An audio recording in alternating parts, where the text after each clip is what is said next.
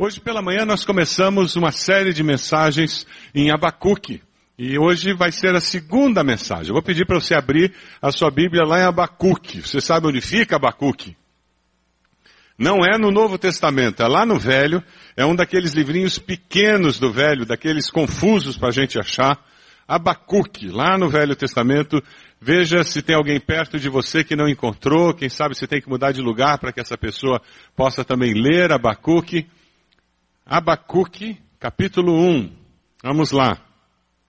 Abacuque, capítulo 1. E nós vamos ler a partir do versículo 5. Pela manhã nós lemos sobre a decadência da justiça, o silêncio de Deus. Nós vimos a primeira lamentação de Abacuque. E agora nós vamos falar sobre a primeira resposta de Deus. Abacuque ora a Deus, se lamenta pela injustiça, o silêncio de Deus, é assim que ele sente, e Deus responde a sua oração. Só que quando Deus responde, ele o faz de forma surpreendente. Deus sempre responde às orações e ele acaba nos surpreendendo. O céu deixa a terra alarmada. Deus responde de uma forma inesperada, porque ele vai, de forma criativa, trazer juízo e responder à pergunta de Abacuque. Hoje pela manhã nós falávamos sobre a importância de nós orarmos com expectativa, porque Deus sempre intervirá. Eu contei uma história, se você estava de manhã, eu peço perdão por repetir a história, mas eu gosto demais dessa história. Diz que numa cidade pequena, lá nos Estados Unidos, a cidade era tão pequena que não tinha bar na cidade. E finalmente alguém conseguiu uma permissão e abriram um bar bem do lado da igreja. O que que crente faz quando vê uma coisa dessa que é contra o que eles aprovam? Aquela igreja marcou uma reunião de oração todos os dias pela manhã, pedindo a Deus que fechasse o bar. E eles começaram. Antes de ir para o trabalho, eles se reuniam na igreja e oravam pedindo a Deus que fechasse o bar e iam trabalhar. Durante meses isso aconteceu. Até que num dia de verão, sabe aquelas tempestades de verão com muita chuva, muita trovoada, vento e raios? Um raio caiu em cima do prédio do bar e pegou fogo no bar. Queimou até o chão, não sobrou nada. O povo da igreja ficou aliviado. Para surpresa deles, algumas semanas depois, um oficial de justiça entregou um documento para o pastor. A igreja estava sendo processada pelo dono do bar. Ele dizia que as orações dos crentes foram responsáveis pelo incêndio no prédio do bar. E o processo começou, os crentes diziam que não tinham nada a ver com aquilo. Depois de ouvidas ambas as partes, o juiz chegou a uma conclusão. E o juiz disse, eu realmente não sei que decisão tomar. Mas a impressão que eu tenho, depois de ouvir ambas as partes, é que o dono do bar crê fielmente no poder da oração. E que os membros da igreja não creem em oração. Lá em Atos 12, 16, Pedro foi preso e o texto diz, mas Pedro continuou batendo e quando abriram a porta e o viram, ficaram perplexos. Ele estava na prisão, um milagre aconteceu, ele agora está solto. E ele vai direto na casa dos irmãos. Irmãos esses que estavam fazendo vigília de oração, clamando o quê? Pedindo a Deus que ele fosse solto. E ele continua batendo na porta, e quando abrem a porta, eles não celebram porque as orações foram respondidas. O que acontece com eles? Ficam perplexos. Eles não esperavam ver Pedro. Eles não creram que Pedro estava ali, ao invés de estar na prisão. Eu tenho receio que muitas vezes nós oramos assim. Oramos, mas na realidade não esperamos que alguma coisa aconteça. Alguém disse com muita propriedade que oração sem expectativa pode ser descrença disfarçada. Você anda orando por alguma coisa sem ter a expectativa que de fato aconteça? Não é assim que nós oramos pelos governantes? Quando oramos pelo Brasil, dizendo que mude o Brasil, que o Brasil melhore, se torne uma nação mais justa.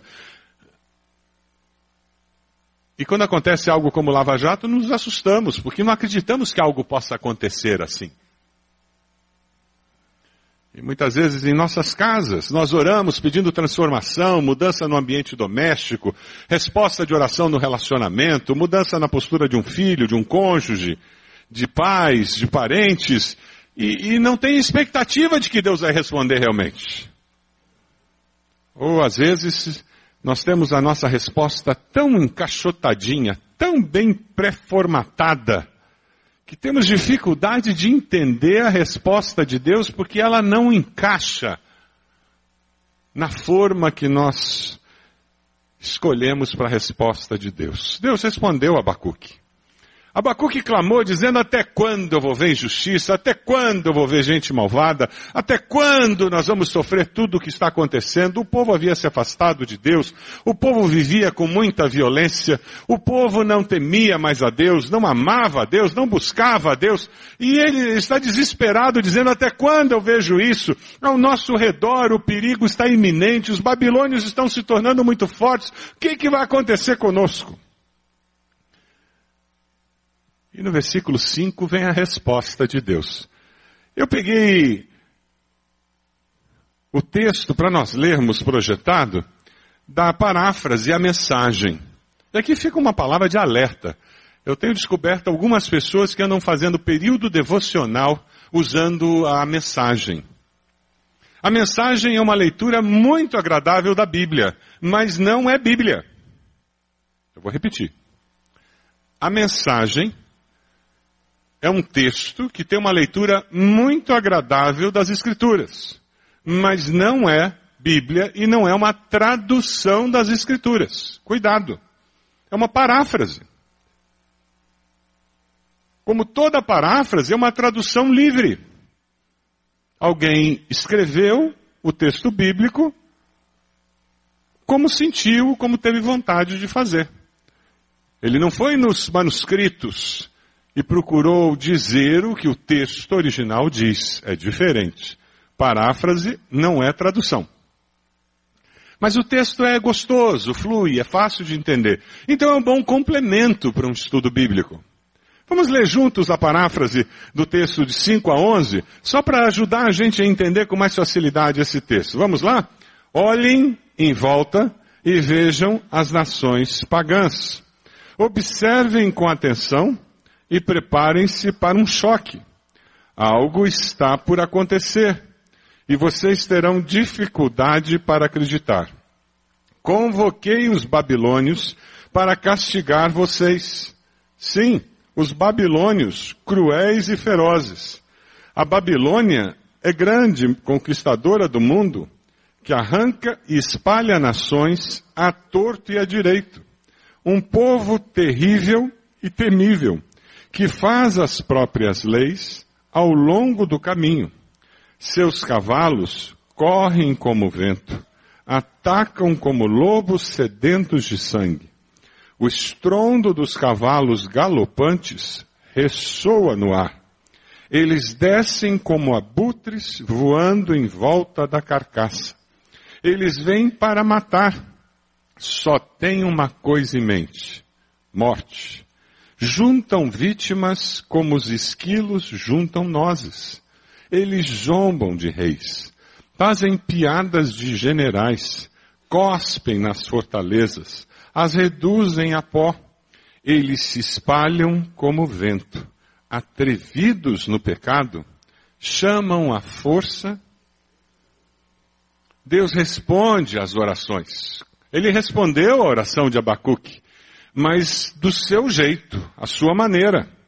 O versículo 5 nos, nos mostra de uma maneira muito clara que Deus trabalha, mas trabalha em silêncio, sem alarde. Até o versículo 4 o profeta está dizendo, o Senhor não faz nada. O povo está explorando o seu próximo, os poderosos estão oprimindo os fracos. Nós não vemos mais justiça na nossa terra e o Senhor não faz nada. Existe muita violência, o Senhor não faz nada. Existe muita desonestidade, o Senhor não faz nada. Não dá essa sensação de vez em quando?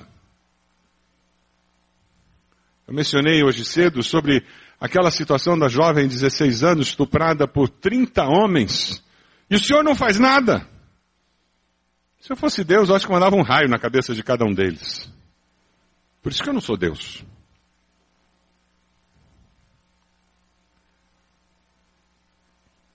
E o delegado ainda disse que não tem provas de que houve estupro. Dois vídeos, três dos jovens dizendo o que aconteceu, e ele ainda disse que não tem provas de que houve de fato. É porque o estupro aconteceu numa área do tráfico comandada por um traficante e a casa é o abatedouro do traficante para trazer meninas para ter sexo com, com meninas ali e para estuprar moças. Então é a zona do traficante. Se o delegado condenar, ele corre um risco seríssimo. Então é por isso que ele ainda não sabe se teve ou não. Precisa ter permissão do traficante. Essa é a sociedade injusta em que a gente vive. Quando nós começamos o trabalho na Vila Zumbi, isso há muitos anos atrás, a polícia não entrava na Vila Zumbi. O carrinho da polícia parava na beira da favela, porque o traficante mandava na área. E nós começamos a fazer visitas, a andar, e começamos a escolinha de futebol com as crianças, o Linha da Vida entrou, começou a dar assistência odontológica, a gente começou a, a dar assistência psicológica, e depois de alguns meses, o traficante mandou uma mensagem. Eu gostei do que vocês estão fazendo. Foi isso que ele disse. Podem continuar, porque agora vocês estão debaixo da minha proteção. Legal. Todo mundo ia de camiseta da IBB para lá. Camiseta ou boné, era uniforme. Essa é a sociedade injusta, é a sociedade do tempo de Abacuque. A sociedade em que o poder, os poderosos dominavam, controlavam e submetiam os mais fracos. A resposta que Deus dá a Abacuque é surpreendente, mas ensina para o profeta que Deus está trabalhando. Ele pode estar trabalhando em silêncio, mas ele está trabalhando. Ele disse a Abacuque, eu estou mandando um povo para quebrar essa estrutura injusta que vocês têm. Deus estava mandando uma crise maior ainda, mas que ia mudar o status quo existente. Quem sabe na sua vida, você precisa aprender a ter fé suficiente para entender que o fato de você não perceber o agir de Deus não significa passividade divina. Significa que você não está percebendo. A sua fé está sendo provada. Mas existe uma outra coisa que o profeta aprendeu. Que a visão de Deus não é local, é universal. Ele está falando do povo dele, ele está falando dos judeus, ele está falando da injustiça no seu povo. E Deus fala dos babilônios. Ele está falando de Deus trazer justiça para dentro de Israel, para Deus reformar a situação social, política de Israel. E Deus fala dos babilônios. Deus não tem uma visão local da vida. Quem sabe terminando esse culto você vai se matricular no curso Perspectivas para te ajudar a ter uma visão mundial dos povos, das necessidades, das possibilidades. Ah, como nós precisamos nos transformar em cristãos com uma visão que não seja local do Evangelho.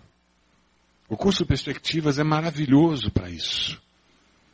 Você termina esse curso e você está vendo o mundo, você está vendo a igreja, você lê a Bíblia com uma percepção universal das coisas. Deus tem uma visão universal da vida.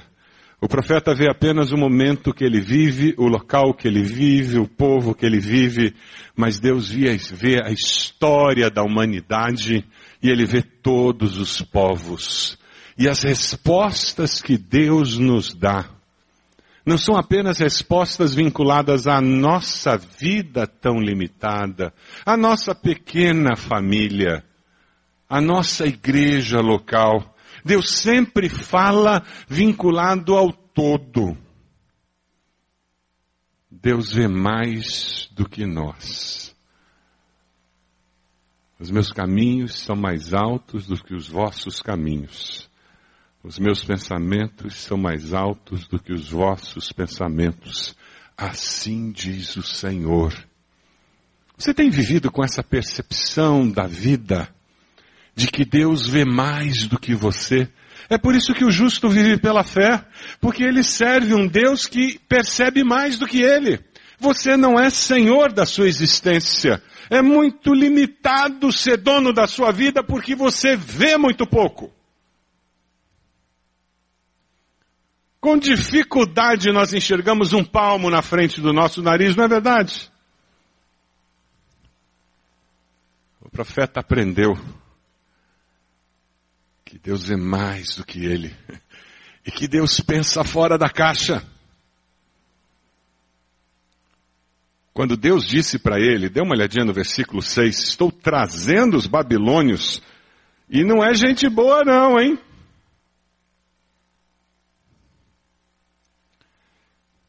Tem gente que tem dificuldade de entender que Deus permite que mude governo, mas não melhorou muito a turma que mudou no governo. Ou alguém tem ilusão de que agora que mudou o governo ficou tudo lindo, maravilhoso.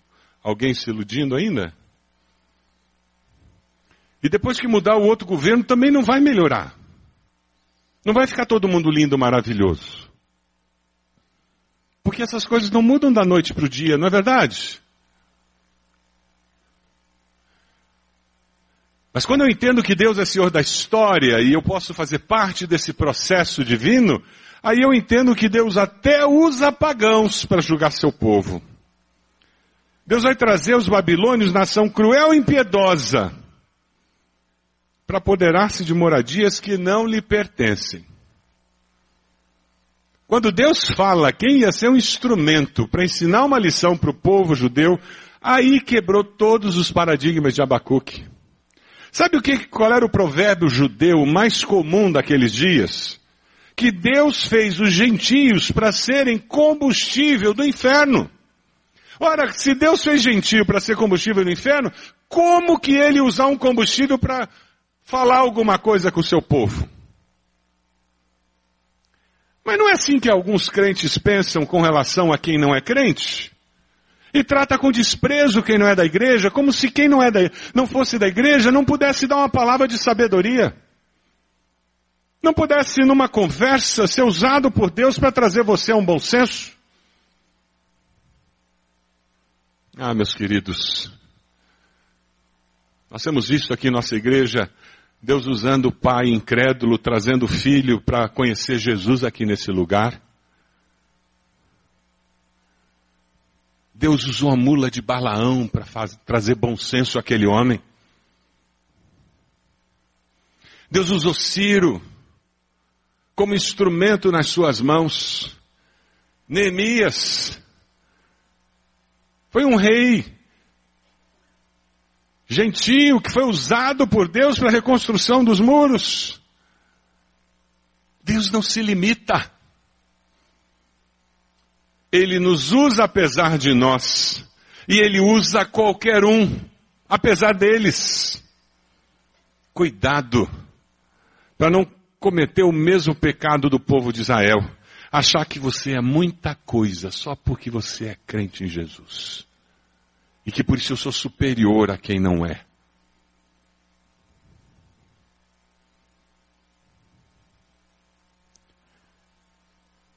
Deus surpreende Abacuque quando diz: Eu vou usar um povo incrédulo para cumprir meu propósito. É por isso que você tem que orar por vereadores, até aqueles que são corruptos, deputados, senadores, os mais corruptos.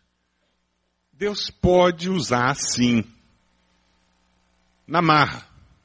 Ele usa circunstâncias e aquele infeliz tem que assinar. Ou você tem alguma ilusão que quando eles aprovaram a lei da ficha limpa, tinha muita gente naquele congresso a favor. Eles estavam trabalhando contra eles, impedindo que muitos deles se candidatassem. É a mesma coisa das dez medidas, ela vai ser aprovada se nós intercedermos a favor disso e fizermos o que muita gente fez. Fomos para a rua e não ficarmos passivamente como cidadãos, mas ativamente nos envolvermos. Aí alguma coisa vai acontecer. Deus é grande, Ele não está limitado às pessoas. Ele usa quem Ele quer, quando Ele quer. E Deus não deve explicações a ninguém. Sabe por quê? Porque Ele é Deus. Ele não tem que dar explicação para ninguém. Se Ele explica alguma coisa na palavra dele, é por pura misericórdia. Por pura misericórdia.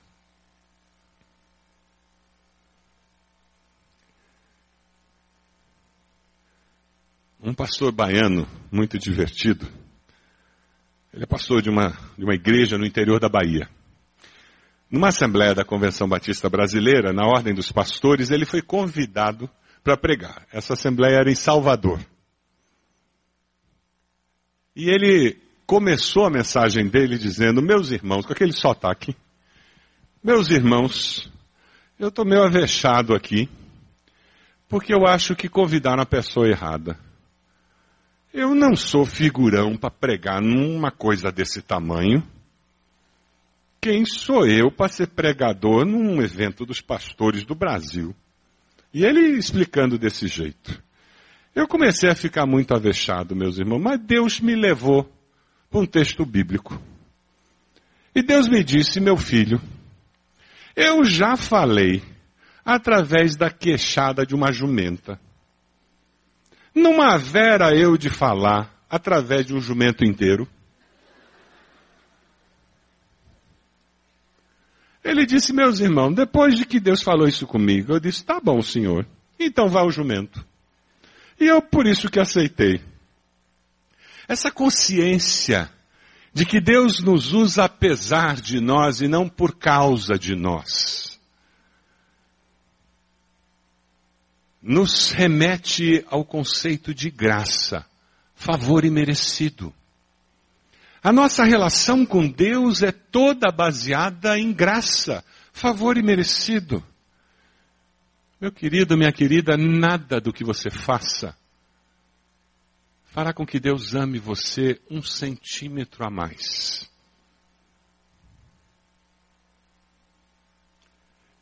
E tão pouco você pode fazer alguma coisa nessa vida que possa diminuir o amor de Deus por você. Isso não é libertador. Não tem besteira que você faça que Deus olhe para você e diga: ah, agora eu não gosto tanto de você. Não tem. Sabe por quê? Porque Deus é amor na sua essência não tem variação no amor de Deus. Porque na sua essência ele é amor, ele ama incondicionalmente, apesar de nós. É claro que uma vida de santidade e pureza facilita a minha percepção desse amor. Uma vida de santidade e pureza, de busca de Deus, sintoniza o meu coração, o meu espírito com esse amor.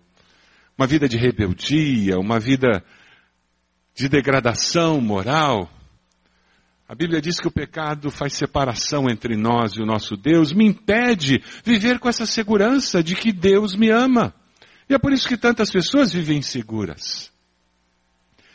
Mas não é Deus que muda, somos nós que mudamos.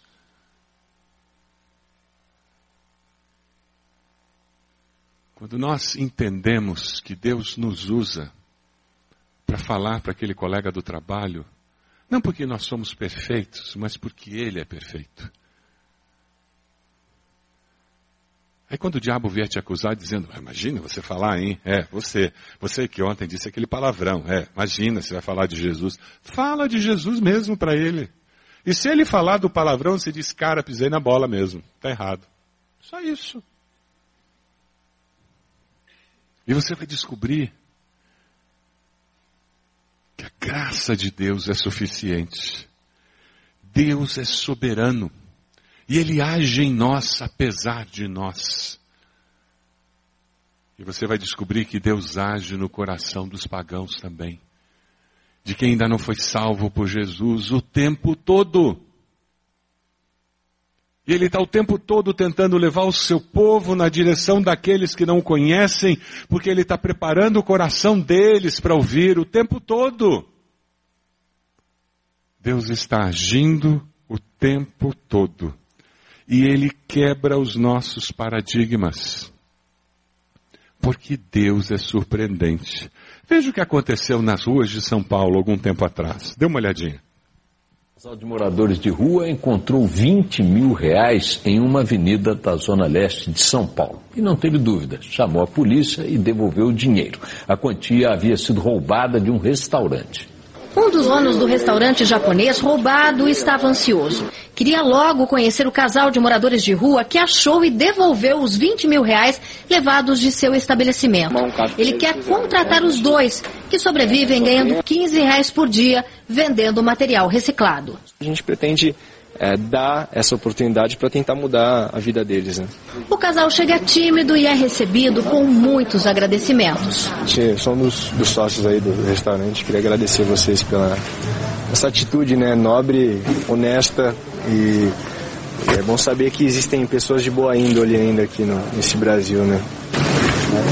Eu fiz o que eu achei que era certo e fiz o certo na hora certa.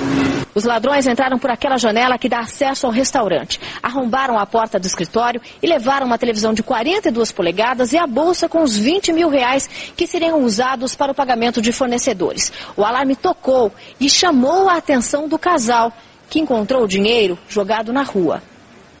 Eles avisaram um segurança que chamou a polícia. A suspeita é que os bandidos tenham deixado o dinheiro cair durante a fuga. Os policiais ficaram surpresos com a atitude dos moradores de rua. Mas o ato de Rejaniel e da esposa teve um preço. Enquanto dava entrevistas em frente a uma delegacia, o casal recebeu ameaças de um homem, que, segundo o delegado, pode ter participação no crime. O suspeito foi preso, mas com medo, Rejaniel acha que não poderá aproveitar a oportunidade que tanto aguardou. Eu estou com medo sim, né? E eu penso na minha esposa. Agora que eu estou arranjando um outro novo emprego, infelizmente vou ter que dispensar, né? Nós somos surpreendidos todo o tempo com o melhor e o pior da humanidade.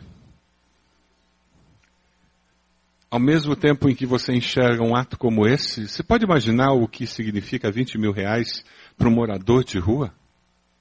Se para você 20 mil reais já é um dinheirinho legal, imagina para ele, que sobrevive vendendo papelão. Ao mesmo tempo, você vê a estrutura de opressão em que ele já foi ameaçado.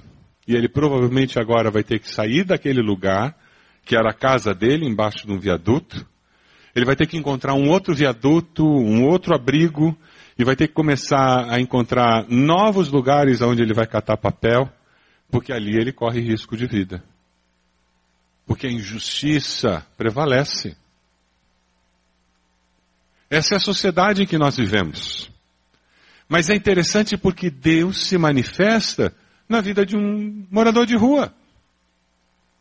E nós temos que aprender a perceber essas manifestações do agir de Deus e como discípulos de Cristo incentivar e apoiar isso.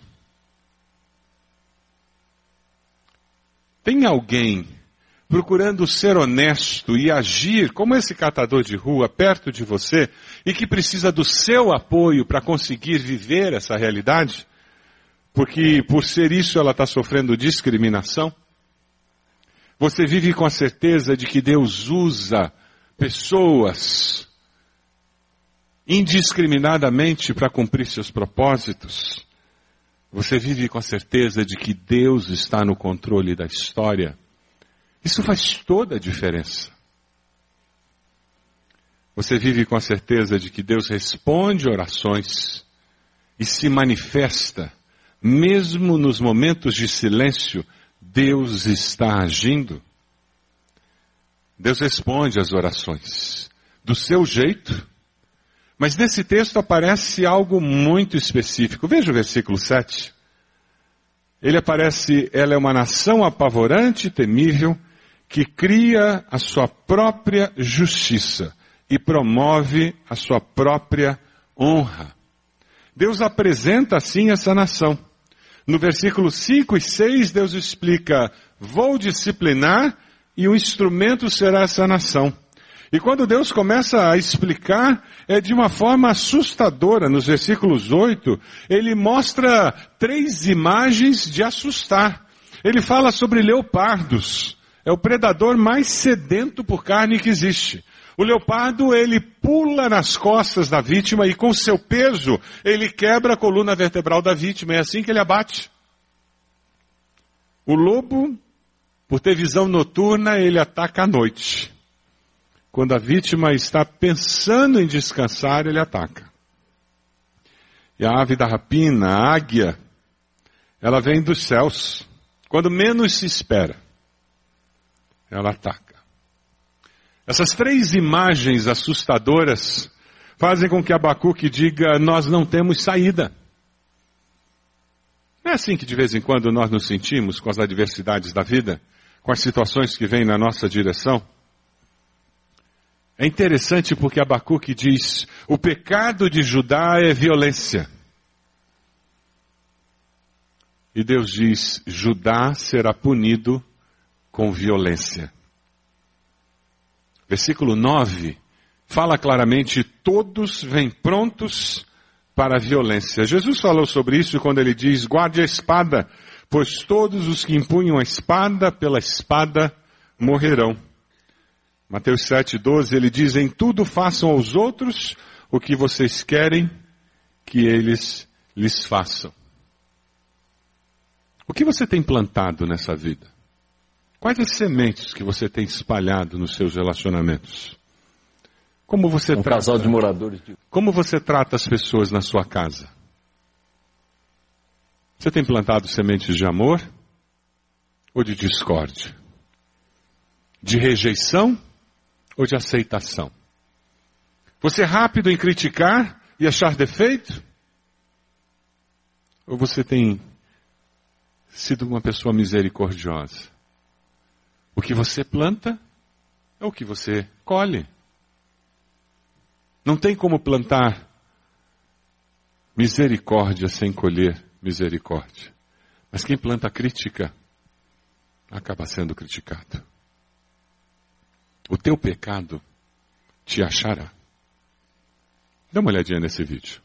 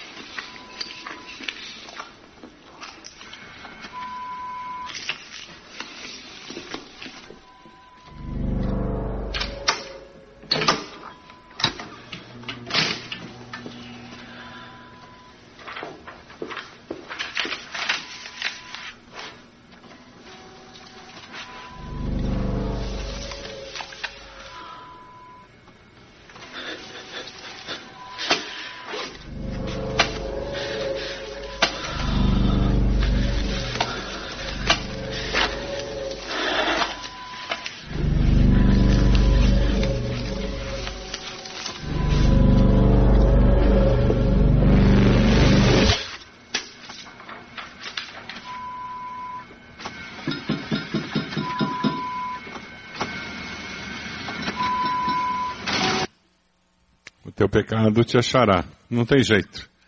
Uma hora dá a volta. É tudo uma questão de tempo. Deus falou, falou com o povo e não adiantou. Não havia temor, não havia amor a Deus.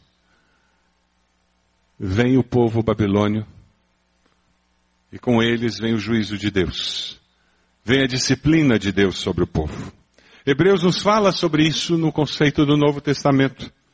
Hebreus 12 diz: Pois o Senhor disciplina a quem ama e castiga todo aquele a quem aceita como filho. Nenhuma disciplina parece ser motivo de alegria no momento, mas sim de tristeza. Mais tarde, porém, produz fruto de justiça e paz para aqueles que por ela foram exercitados. Portanto, fortaleçam as mãos enfraquecidas e os joelhos vacilantes, façam caminhos retos para os seus pés. A disciplina de Deus vem sempre com o propósito de ensinar sobre a verdade, admoestar dos perigos existentes e corrigir os pecados na nossa vida. Deus sempre tem esse propósito ensinar a verdade, admoestar dos perigos e corrigir os pecados. Deus faz isso com o ser humano, pais e mães fazem isso com os filhos. Muito da injustiça que encontramos em nossa sociedade é resultado de pais e mães que não corrigiram seus filhos. Por não terem sido corrigidos em casa, eles chegam na sociedade sem parâmetros, sem valores, e sem temor a Deus. É importante nós discernirmos a necessidade da disciplina e percebermos que o propósito de Deus com a disciplina sempre é nos levar ao arrependimento, à confissão e à mudança. É impossível para nós, disse um comentarista, estragarmos tanto a nossa vida que Deus não possa tomar os pedaços em suas mãos e nos surpreender com algo completamente novo e belo. Não é verdade? É impossível. Por mais estragada que seja a nossa vida, Deus sempre nos surpreende. E o segredo é parar de olhar para os pedaços e começar a olhar para o Pai Celeste, que é mestre em restaurar vidas destroçadas. Amém?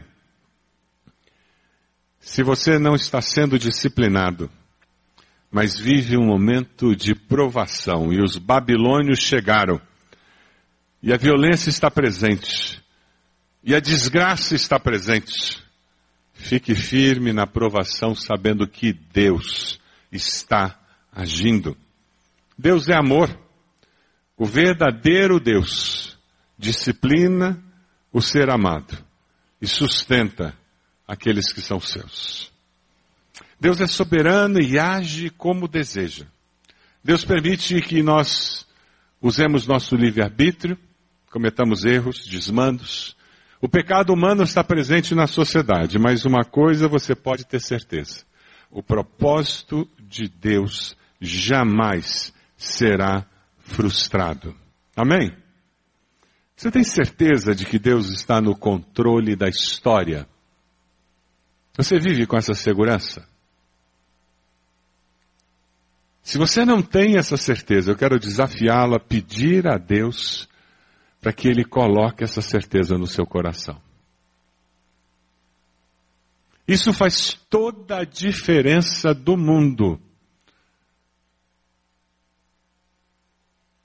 Você vai enfrentar as situações amanhã de forma diferente. Você enfrentará as situações em casa hoje, quando chegar lá, de forma diferente. Se você perceber que Deus é Senhor da história. A disciplina do Senhor é prova do seu amor. Deus nunca permitirá que você estrague tanto a sua vida que não tenha conserto. Mas como Pai amoroso, Ele não terá dificuldade nenhuma de disciplinar a sua vida. Você está disposto a submeter-se à disciplina de Deus?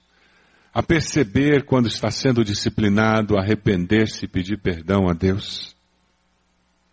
Deus é Senhor da história e provou o seu amor em Cristo Jesus.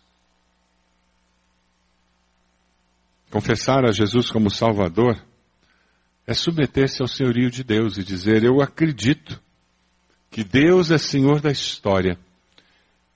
E como Senhor da história, Ele escolheu que aquele sacrifício na cruz seria suficiente por mim. Você pode abaixar sua cabeça nesse momento, por favor? Momento seu com Deus, muito especial.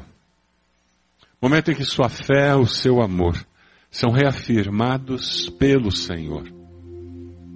Momento em que você decide viver com o Senhor, caminhar ao lado do Senhor. A minha fé e o meu amor estão firmados porque eu creio num Deus que é Senhor da história. Essa sua decisão hoje eu reafirmo.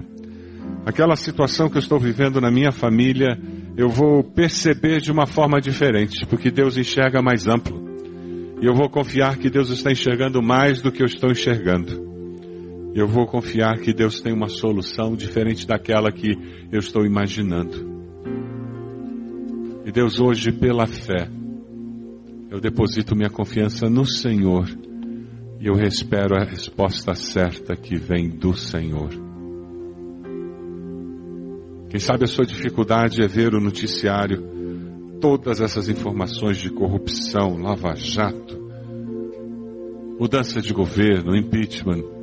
Isso tem trazido agonia de alma, aflição. Você nem consegue ver mais o noticiário. Eu queria nesse momento desafiar você a colocar isso diante do Senhor e dizer: Deus, eu não posso simplesmente me esconder e fingir que não está acontecendo, pelo contrário, como discípulo do Senhor. Eu coloco essa minha aflição, essa minha agonia diante do Senhor e eu vou confiar que o Senhor é Senhor da história do Brasil. E eu vou me colocar aos pés da cruz intercedendo. Cada vez que aparecer uma notícia, eu vou orar por aqueles homens, aquelas mulheres eu vou interceder pedindo que o Senhor venha agir na história da nossa nação. Eu vou identificar o movimento do Senhor na nossa história. Quem o Senhor está trazendo para mexer na história da nossa nação. E eu vou orar por esses movimentos que estão mudando a história da nossa nação. Eu me comprometo, Deus, a me colocar de pé ativamente para ser instrumento do Senhor nesses processos. Seja no meu trabalho, seja na minha cidade, onde eu puder. Porque eu quero ser instrumento de Deus para promover justiça na minha nação. Quem sabe você está aqui você nunca tomou uma decisão ao lado de Jesus. E você precisa dizer: Eu confesso que Deus, como Senhor da história, escolheu que Cristo iria morrer naquela cruz no meu lugar pelos meus pecados. Eu me arrependo dos meus pecados. Onde você está, faça uma oração dizendo: Deus, eu me arrependo dos meus pecados. E eu confesso Jesus como meu Senhor e Salvador pessoal. Eu entrego minha vida a Ele. Eu quero viver com essa segurança de que eu sou dele. Serei dele por toda a eternidade. Você fez essa oração? Levante sua mão. Onde você está? Eu gostaria de orar por você. Graças a Deus. Pode abaixar. Graças a Deus. Mais alguém? Levante a sua mão dizendo: Graças a Deus. Eu quero esse Jesus. Graças a Deus. Pode abaixar. Graças a Deus. Pode abaixar. Graças a Deus. Vamos nos colocar de pé. Nós vamos cantar. Um hino muito lindo. A minha fé e o meu amor estão firmados no Senhor. Enquanto nós cantamos, eu queria convidar você que levantou sua mão dizendo: Eu quero esse Jesus na minha vida, esse Senhor na minha vida. Eu fiz essa oração. Saia do seu lugar, peça a pessoa que está contigo para vir junto. Venha até aqui, nós queremos orar pela sua vida, queremos abençoar você, queremos reafirmar essa decisão que você tomou, queremos ser bênção na sua vida nessa hora. Isso mesmo, pode vir. Graças a Deus. Mais alguém? Venha lá, você que levantou sua mão, pode vir. Nós estamos esperando você aqui. Pode vir. Isto, saia do seu lugar, isso mesmo. Isto, graças a Deus, pode vir. Isso, aqui desse lado, pode vir. Graças a Deus. Lá atrás, dois casais estão vindo. Graças a Deus, pode vir. Graças a Deus. Aqui, nós precisamos de líderes de célula. Temos duas senhoras aqui. Líderes de célula, por favor, nos ajudem. Duas senhoras precisam aqui de apoio. Isto. Graças a Deus. Vamos começar a cantar. Deus falou no seu coração, pode vir à frente. Estamos esperando você. Vamos cantar. Minha esperança até o fim é Cristo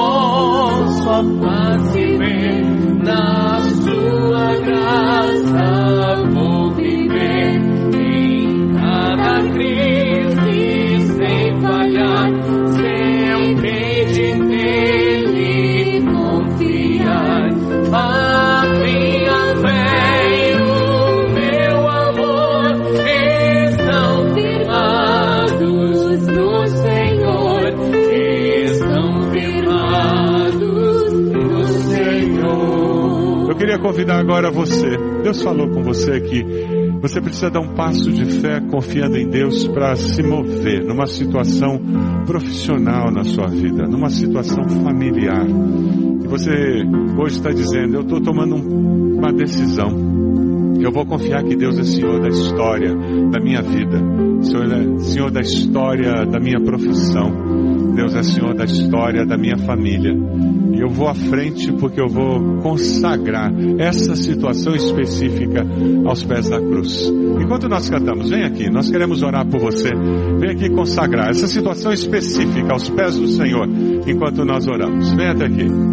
Jamais falhou ao prometer nas lutas vem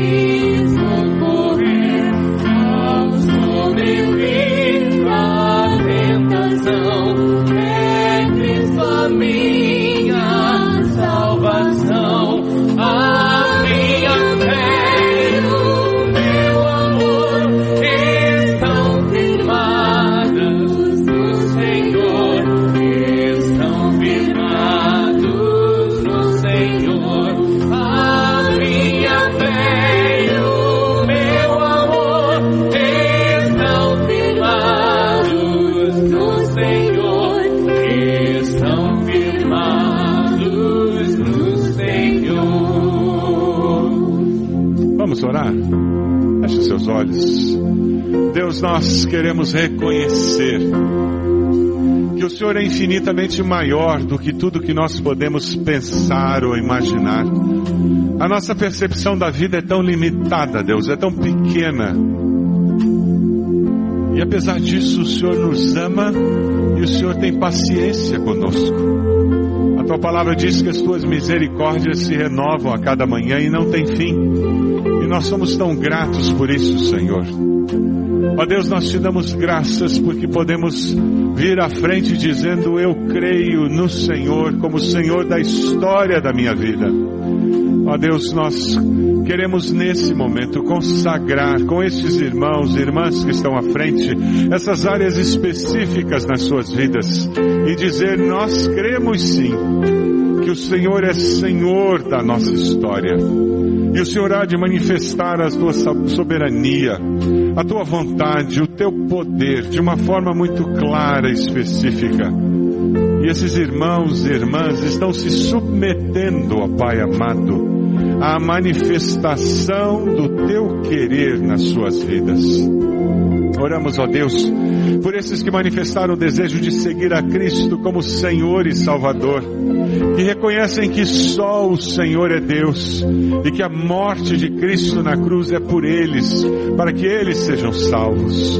Ó Deus, com teu Santo Espírito, cele seus corações, confirme essa decisão, que como igreja possamos abençoá-los nesta caminhada, Deus. Toma-os em tuas mãos, Senhor, abençoa-os como só o Senhor sabe abençoar. Ó Deus, nós te damos graças por esse momento de culto. Continua falando conosco através da tua palavra, que penetra no nosso coração e transforma a nossa mente. Nós oramos assim, no nome de Jesus. Amém, Senhor.